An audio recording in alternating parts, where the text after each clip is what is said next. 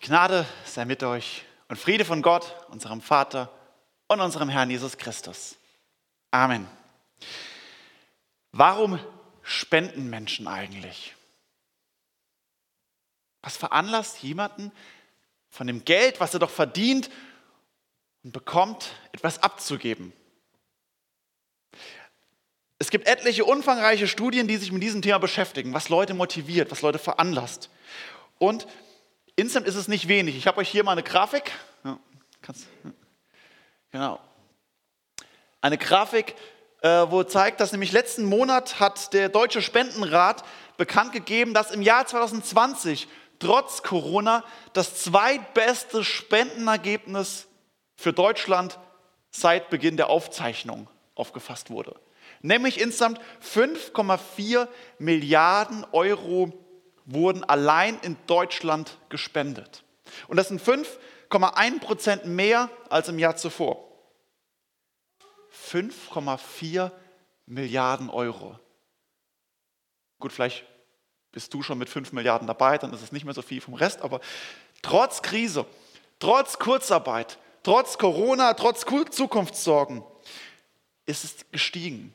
Wobei man auch festhalten muss, dass die Zahl, ja, ihr müsst drin klicken und, bleiben. Ja, danke. Genau.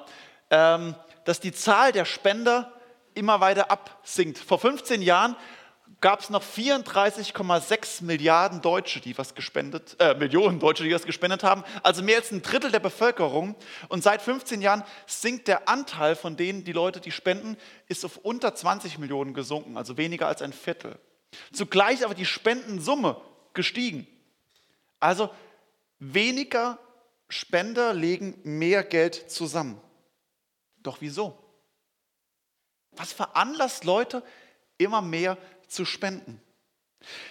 Ähm, bei den Studien kommen sehr unterschiedliche Gründe zum Vorschein, zum Beispiel sehr emotionale Gründe, wie zum Beispiel ein schlechtes Gewissen oder auch eine konkrete Not, also gerade bei Krisen oder äh, wenn man Bilder sieht von Katastrophen, aber auch emotional aus Grund der Dankbarkeit heraus, wenn man selbst zum Beispiel etwas geschenkt bekommen, was geerbt hat, dass Leute dann spenden aber auch ganz rationale Gründe, wie dass man sagt, ich will, dass bestimmte Projekte, zum Beispiel im Umweltschutz oder in der Forschung gefördert werden, weil das mein Anliegen ist, dass diese, diese Projekte ganz konkret weiterkommen. Es gibt aber auch soziale Gründe, wie zum Beispiel, dass man sich selbst besser fühlt oder dass man sich durch Spenden soziale Anerkennung verspricht oder auch bekommt. Forscher des Deutschen Instituts für Wirtschaftsforschung haben festgestellt, dass Spenden glücklichere Menschen sind. Das kann man nachweisen, dass die, die spenden, glücklicher, zufriedener mit sich selbst, mit ihrem Leben sind. Auch interessant. Das meiste Geld insgesamt wird für humanitäre Zwecke gespendet. Das meiste geht in Nothilfefonds, in Katastrophenfonds, langfristig oder kurzfristige Projekte. Und das steigt von Krise zu Krise, während der Anteil, die Spenden für Religionsgemeinschaften und die Spenden für, äh, für Menschen mit Behinderungen immer weiter zurückgehen. Warum spendest du? Oder warum spendest du vielleicht auch nicht? Was motiviert dich? Was versprichst du dir vielleicht davon? Oder was hält dich davon ab? Paulus scheint sich auch sehr konkret mit diesem Thema zu beschäftigen. Und es ist also ein Thema, was nicht nur heute ist, sondern eben was seit 2000 Jahren Gemeinden und Kirchen auch beschäftigt. Paulus endet seinen Brief an die Philipper interessanterweise mit dem Thema Geld, Umgang mit Geld. Und wie immer geht es bei ihm immer dabei um das Thema, eins weiter, genau, danke, um die Freude, eine himmlische Freude. Wenn er sich mit dem Thema beschäftigt, ist es für ihn ein Grund zur Freude. Und ich lese unseren Predigttext, Philippa 4, die Verse 10 bis zum Ende und somit auch der Ende des Philipperbriefes, Vers 23. Ich bin aber hoch erfreut in dem Herrn, dass ihr wieder eifrig geworden seid, für mich zu sorgen. Ihr wart zwar immer darauf bedacht, aber die Zeit hat es nicht zugelassen. Ich sage das nicht, weil ich Mangel leide, denn ich habe gelernt, mir genügen zu lassen, wie es mir auch geht. Ich kann niedrig sein und kann hoch sein. Mir ist alles und jedes vertraut, beides. Satt sein und hungern, beides. Überfluss haben und Mangel leiden. Ich vermag alles durch den, der mich mächtig macht. Doch ihr habt wohl daran getan, dass ihr euch meine Bedrängnis angenommen habt. Denn ihr Philippa wisst, dass am Anfang meiner Predigt des Evangeliums, als ich auszog aus Mazedonien, keine Gemeinde mit mir Gemeinschaft gehabt hat, im Geben und im Nehmen, als ihr allein. Denn auch nach Thessalonich habt ihr etwas gesandt für meinen Bedarf. Einmal danach und noch einmal. Nicht, dass ich das, dass ich das Geschenk suche, sondern ich suche die Frucht, damit sie euch reichlich angerechnet wird. Ich habe aber alles erhalten und habe Überfluss. Ich habe in Fülle, nachdem ich durch äh, Epaphroditus empfangen habe, was von euch gekommen ist. Ein lieblicher Geruch, ein angenehmes Opfer, Gott wohlgefällig. Mein Gott aber wird all euren Mangel abhelfen nach seinem Reichtum in Herrlichkeit in Christus Jesus. Gott aber, unser Vater, sei Ehre von Ewigkeit zu Ewigkeit. Amen. Grüßt alle Heiligen in Christus Jesus. Es grüßen euch die Brüder, die bei mir sind. Es grüßen euch alle Heiligen, besonders aber die aus dem Hause des Kaisers. Die Gnade des Herrn Jesus Christus sei mit eurem Geist.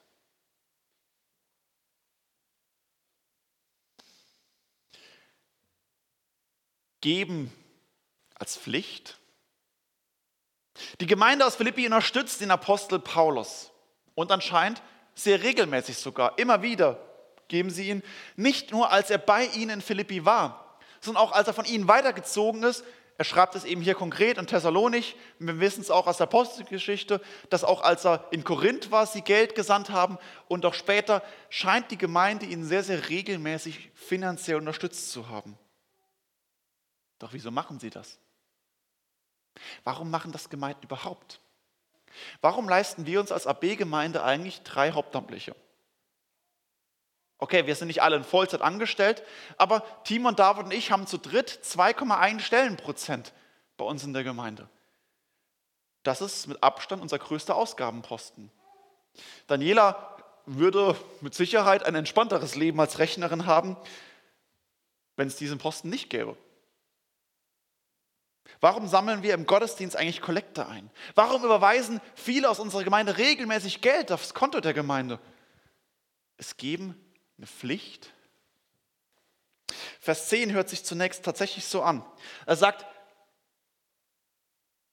danke, ich bin hocherfreut in dem Herrn, dass ihr eifrig geworden seid, für mich zu sorgen. Paulus sagt, ja, ich bin dankbar, ich bin sogar hocherfreut. Vielen Dank dafür, für die finanziellen Mittel, sagt er, die ihr mir zukommen lasst. Aber ist auch die Kollekte und die Überweisung bei uns, aus der Gemeinde, ist das einfach nur eine Form der Fürsorgepflicht für Hauptamtliche? Weil David, Timo und ich halt irgendwie sonst keine Stelle haben und denken, ja, damit wir auch was zu essen haben, ist es einfach nur als Fürsorge für Hauptamtliche? Hm, irgendwie kann es das ja nicht sein.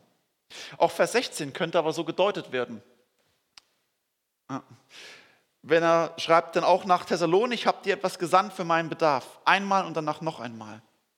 Also Paulus lobt ihr Verhalten und sagt, ihr wart großzügig im Geben.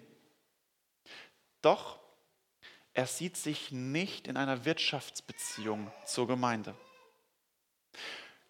Für ihn ist es nicht der Punkt, dass Kollekte oder das, was sie an Geld überweisen und spenden, also bei ihnen Spenden vorbeibringen, sammeln und dann jemand bringt es, wie hier Epaphroditus bringt es hin. Es ist für ihn nicht so, dass er für konkrete Dienste bezahlt wird. Paulus, du hast bei uns gepredigt, hier hast du einen Betrag dafür.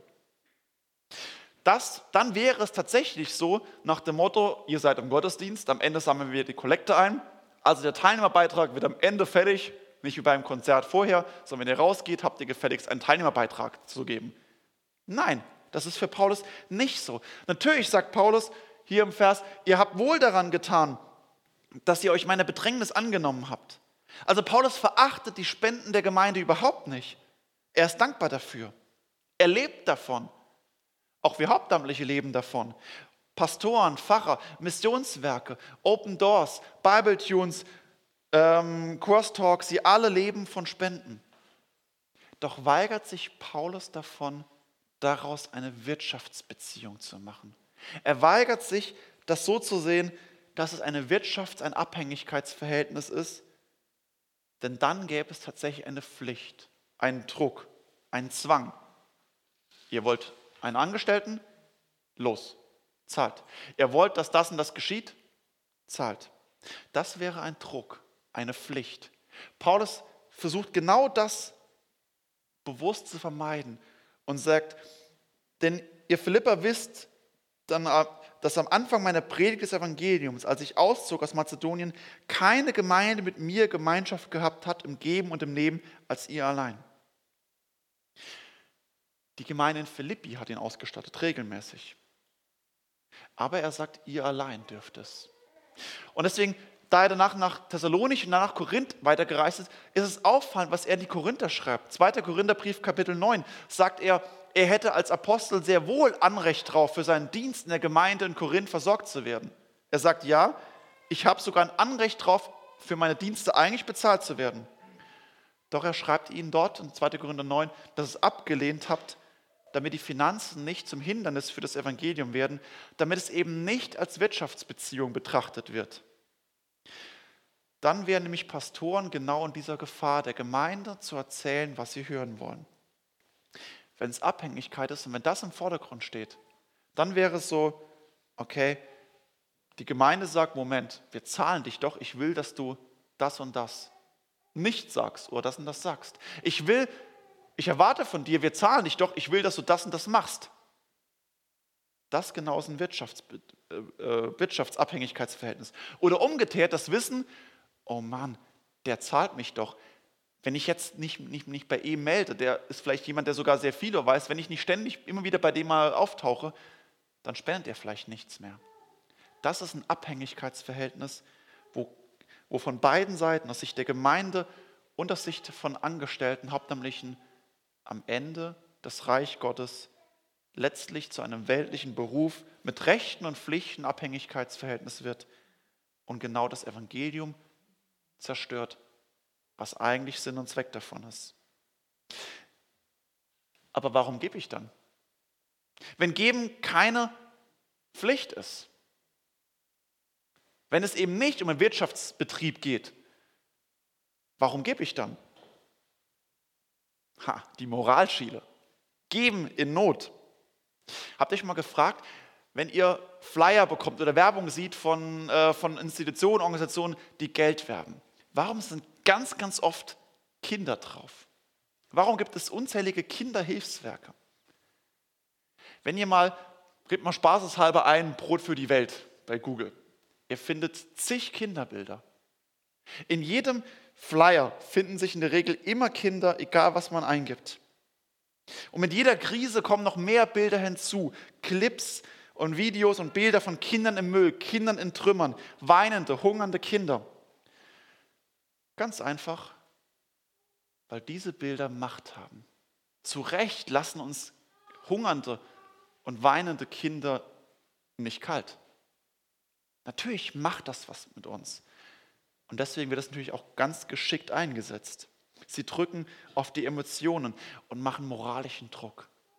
Hier ist eine Krise geschehen, hier gibt es ein äh, Erdbeben. Siehst du nicht, wie die Kinder leiden? Los, mach was. Und das ist wahrscheinlich auch der Grund, warum der größte Anteil an Spenden in Deutschland für Katastrophenhilfe geht. Weil diese Bilder eine Macht haben und uns nicht kalt lassen auch zu Recht nicht kalt lassen. Aber hier wird mit der Not auch durchaus gespielt und ausgenutzt. Und Paulus wehrt sich dagegen genauso, wie er sich gegen die Pflicht übt. Er sagt, ich sage das nicht, weil ich Mangel leide. In Vers 17 sagt er nochmal später, nicht, weil ich das Geschenk suche.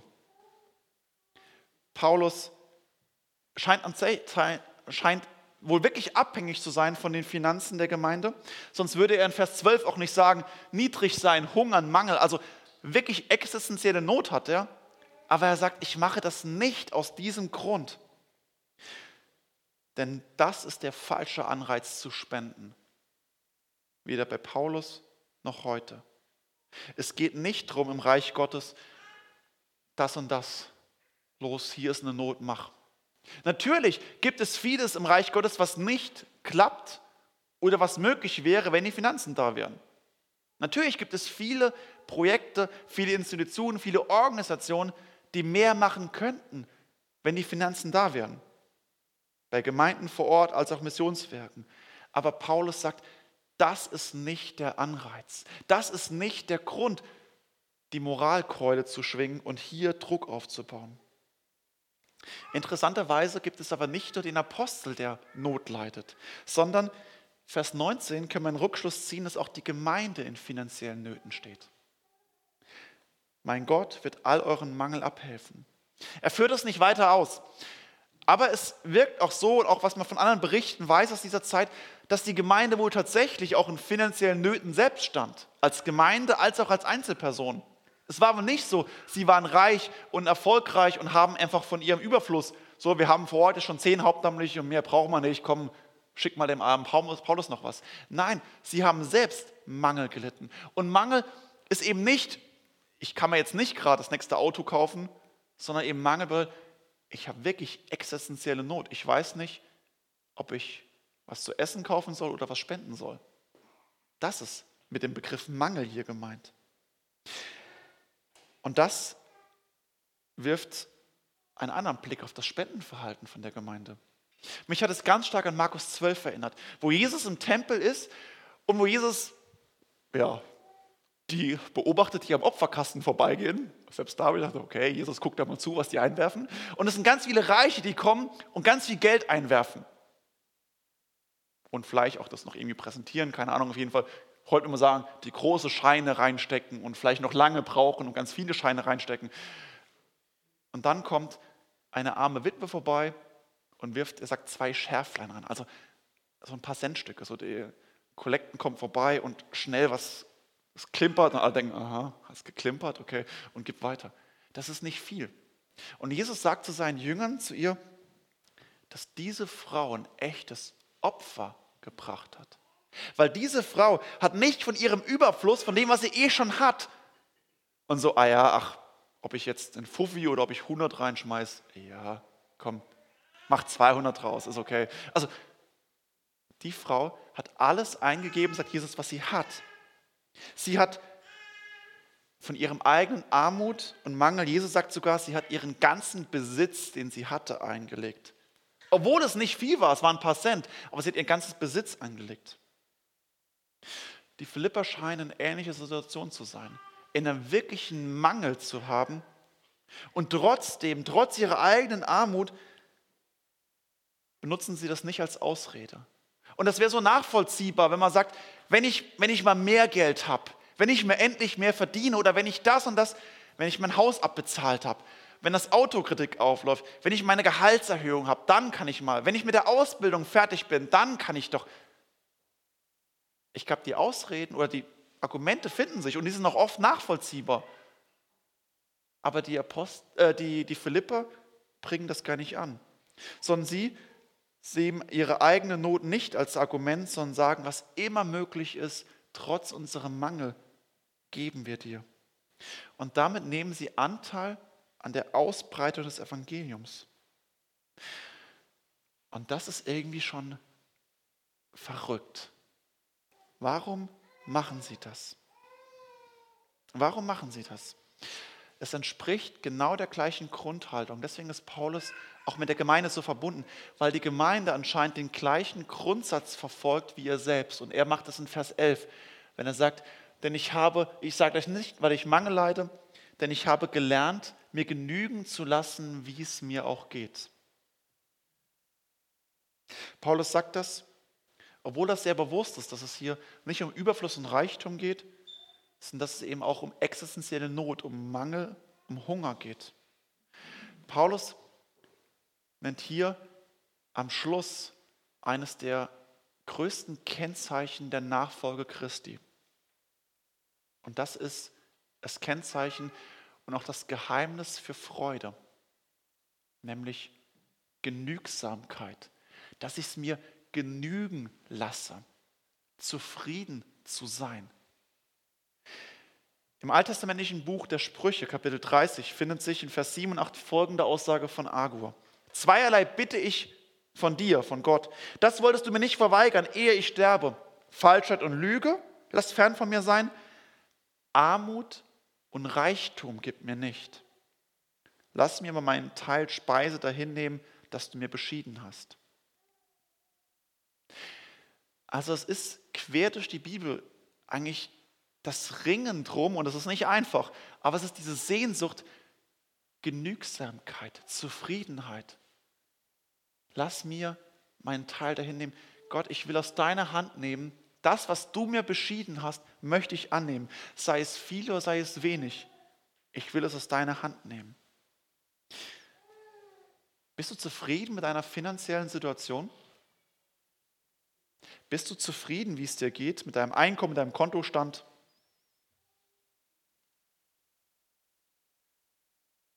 Hm. Wann ist man eigentlich zufrieden mit welchem Kontostand?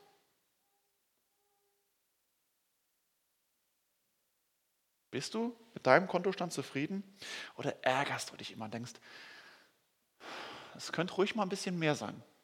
Warum hat eigentlich der andere eine Gehaltserhöhung bekommen oder eine Beförderung? Warum klappt es bei denen, dass die das Haus geerbt haben? Warum wird mein, meine Branche, mein Beruf eigentlich so wenig bezahlt und andere kriegen so viel? Egal, ob du objektiv gesehen reich oder arm bist, jeder von uns steht immer in der Gefahr, in einer ungesunden Abhängigkeit zu stehen im Umgang mit seinen Finanzen. Denn es gibt immer diese Macht, die sagt, es kann doch mehr sein, es könnte doch mehr sein. Es sollte doch eigentlich mehr sein, das wäre gerecht. Und immer ist dieses, gerade in der westlichen Wohlstandsgesellschaft, ist diese, diese Angst da, diese ungesunde Angst, meine wirtschaftliche Lage, sie reicht doch nicht. Paulus setzt dagegen dieses Prinzip der Genügsamkeit. Zufrieden zu sein mit den eigenen finanziellen Mitteln, ob sie objektiv gut oder schlecht sind. Und das gibt es beides. Natürlich gibt es viel Ungerechtigkeit und es gibt objektiv sehr gute und objektiv sehr schlechte Situationen. Paulus sagt, ich habe mir gelernt, genügen zu lassen, wie es mir auch geht. Egal wie es mir geht. Diese Zufriedenheit ist für ihn am Ende die größte Wurzel zur Freude, einer himmlischen Freude, für Lebensqualität, für Freiheit und auch für Freigebigkeit, Großzügigkeit. Wenn du sagst, wenn du eben dir selbst ehrlich zu deinem Herzen sagst, eigentlich bin ich nicht zufrieden mit meinem Kontostand oder meinem Einkommen, lade ich dich ein, diesen Vers, Philippa 4, Vers 11, dir in der Bibel mit dem Textmarker einzu zu markieren. Und dass du einen Monat lang jeden Morgen diesen Vers betest und sagst, Herr, lehre mich, mir genügen zu lassen, wie es mir auch geht. Lehre mich. Ich möchte es lernen. Herr, ich möchte zufrieden sein. Ich bin es nicht. Ich bekenne vor dir, dass ich nicht zufrieden bin. Lehre mich zufrieden zu sein. Denn hier ist genau diese Wurzel. Diese Zufriedenheit kommt nicht aus mir selbst heraus. Diese Zufriedenheit kommt aus einer anderen Wurzel. Und das ist das, worauf Paulus abzieht. Nicht aus Not, nicht aus Pflicht, sondern aus Beziehung. Es wächst aus der Beziehung zu Jesus Christus. In Vers 13 nennt Paulus diesen Schlüssel zur Freude und zur Freiheit. Sagt, ich vermag alles. Ich vermag alles, Hunger, Armut, Überfluss, Reichtum, niedrig sein und angesehen zu sein. Alles durch den, der mich mächtig macht. Das ist der Hinweis auf das Geheimnis christlicher Großzügigkeit. Spendenbereitschaft. Nicht, weil ich muss, oder weil mir die Not vor Augen geführt wird. Ja, selbst wenn ich selbst in Not bin und selbst eigentlich zu wenig habe, möchte ich alles geben durch den, der mich mächtig macht, der mich fähig macht, mein Herrn und Erlöser. Paulus ist dankbar für die Spenden, für die Gaben, die die Philipper ihm schicken. Er nimmt es nicht selbstverständlich an. Doch er sieht es nicht als Gabe an sich, sondern sagt, das Geben ist Ausdruck der Beziehung zu Jesus Christus. Es ist Antwort des Evangeliums, dass hier was mit uns geschieht. Deswegen schreibt er in Vers 17, nicht, dass ich das Geschenk suche, sondern ich suche die Frucht, damit sie euch reichlich angerechnet wird. Es geht bei der Spende also nicht um ihn, nicht um seine Bedürfnisse, nicht was die Missionsarbeit vielleicht bräuchte, sondern es geht um das geistliche Wohlergehen der Gemeinde. Er sagt, spendet, damit es euch angerechnet wird. Ihm geht es nicht um die Gabe, ihm geht es um den Geber, um die Frucht. Und Frucht hat was von Wachstum und Vermehrung. Wir haben es von Manfred am Anfang gehört, im Wochenspruch von, von dem Flug. Dort geht es um die Vermehrung, dass wenige Körner ausgestreut werden und viele Körner wachsen können. Das, was gesät wird und reiche Frucht ist. Paulus erscheint hier, modern gesprochen, als ein Anlageberater und sagt, okay, du suchst nach finanzieller Anlageberatung, investier. Investier großzügig und zwar eine geistliche Investition eine Investition ins Reich Gottes. Denn Paulus sagt, das, was du dort investierst, wird viel Frucht bringen. Eine Investition, die sich vervielfältigt. Natürlich kann man darüber spekulieren, weil er sagt, bekomme ich Geld zurück? Kriege ich dann vielleicht eine Gehaltserhöhung? Kriege ich vielleicht eine große Steuerrückzahlung? Okay, mehr du spendest, wenn du, ist sogar, aber ja, äh, Kriege ich vielleicht sogar einen Lottogewinn, wenn ich es alles spende, wenn ich mein Haus verkaufe und alles mache? Gewinne ich dann den Euro-Jackpot? Vielleicht. Vielleicht sogar in Form von Bewahrung. Bewahrung vor Krankheit, Bewahrung meiner Ehe, Bewahrung von guten Freundschaften. All das ist möglich, aber ist nicht entscheidend für Paulus. Das ist eben nicht das, denn er sagt, das kann sein, aber er definiert nicht, worin die Frucht besteht, außer an einem Punkt. Er sagt, die Hauptfrucht ist die Beziehung zu Jesus Christus, die Verbindung zu Gott. Und er sagt, mein Gott aber wird all euren Mangel abhelfen nach seinem Reichtum in Herrlichkeit in Christus Jesus. Er sagt nicht konkret, worin es bedeuten wird, aber er sagt, dieser Herr und Gott wird euer Mangel abhelfen all unseren Mangel, geistlich ist unser größter Mangel die Sünde, die ungesunde Beziehung, die ungesunde Bindung, die Sorgen, die Ängste, dass wir uns nicht freuen, die finanziellen Probleme, die Abhängigkeiten, die Krankheiten, all das ist damit verbunden. Das sind die Mängel. Paulus definiert es nicht, worin genau es bekommt, womit wir beschenkt werden. Aber er sagt, der Reichtum der Herrlichkeit Gottes, Christi Jesu. Wenn Gott der Vater seinen Sohn gesandt hat, wenn Gott alles hingegeben hat, wird er uns wirklich etwas vorenthalten, was wir brauchen?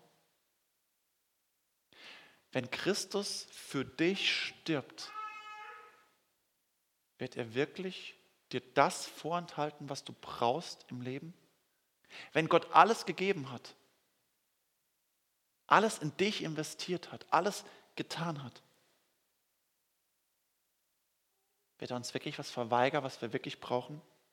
Wir haben in Jesus Christus die Fülle der Herrlichkeit Gottes, der gesamte Reichtum. Und je mehr du in diese Beziehung investierst, in die Beziehung zu diesem Herrn, umso reicher wirst du. Je reicher du in Christus lebst und Christus in dir, in Christus verwurzelt zu sein, umso reicher wirst du, umso zufriedener wirst du, umso mehr Freude wirst du haben, umso genügsamer wirst du werden, alles aus seiner Hand zu nehmen. Für Paulus ist jede Gabe, jede Spende eine Investition in diese Beziehung, in dieses Reich. Und jedes Mal wird dabei eine Schlacht um unser eigenes Herz gewonnen. Weil je mehr ich an diesen Herrn gebunden bin, umso mehr bin ich, umso weniger bin ich gebunden an andere, an falsche Abhängigkeiten und Mächte. Geben ist weder Pflicht noch Erstattung aufgrund von Diensten, weder moralischer Druck, sondern für Paulus sagt es, es ist ein Akt der Liebe, der Liebe zu Jesus Christus und eine Investition in sein Reich, vor allem eine Investition in die Beziehung zu ihm, indem wir ihn voller Vertrauen alles hinlegen und zu seinem Altar kommen und sagen, Gott, ich lege dir mein Leben hin und ich möchte von dir und von deinem, deiner Versorgung leben, wo du in mir alles gibst. Weil du, Christus, alles getan hast, darf ich leben aus dir. Und daher sind Spenden und Kollekten keine Gabe an Menschen, sondern Gabe an Gott. Auch unsere Kollekte, auch das, was ihr überweist, was ihr an Missionswerk überweist, es ist gut, im Kinderwerk Klima was zu überweisen. Es ist gut, Open Doors was zu überweisen. Aber es ist nicht an die Mitarbeiter dort, sondern es ist eine Investition in Gott. Es ist eine Gabe an Gott. Es geht nicht um den Menschen, sondern um Gott. Deswegen setzt es Paulus auch ganz bewusst in den Kontext des Opferkultes. Ein lieblicher Geruch, ein angenehmes Opfer, Gott wohlgefällig. Drei Begriffe, die mit dem alttestamentlichen Opferkult verbunden sind. Und Opferkult sagt ja, Opfer ist nicht leicht. Opfer fällt schwer und Opfer kostet. Aber eine Investition, ein Opfer, die sich auszahlt, weil es in Christus investiert und wir leben von dem Reichtum seiner Herrlichkeit und seiner Gnade. Und deshalb schließt Paulus auch nicht mit seinem Brief ab mit einer Ermahnung. Die meisten Briefe ermahnt er am Schluss. Eigentlich fast alle Briefe außer hier ermahnt er am Schluss. Wegen irgendwelchen Gründen. Auch das Thema Finanzen ist für ihn keine Ermahnung, wie er das hier macht, sondern es ist aus der tiefen Dankbarkeit und Freude. Und er schließt am Ende in Vers 20 mit einem Lobpreis, weil er sagt, alles, was wir geben, ist eine Investition in ihn.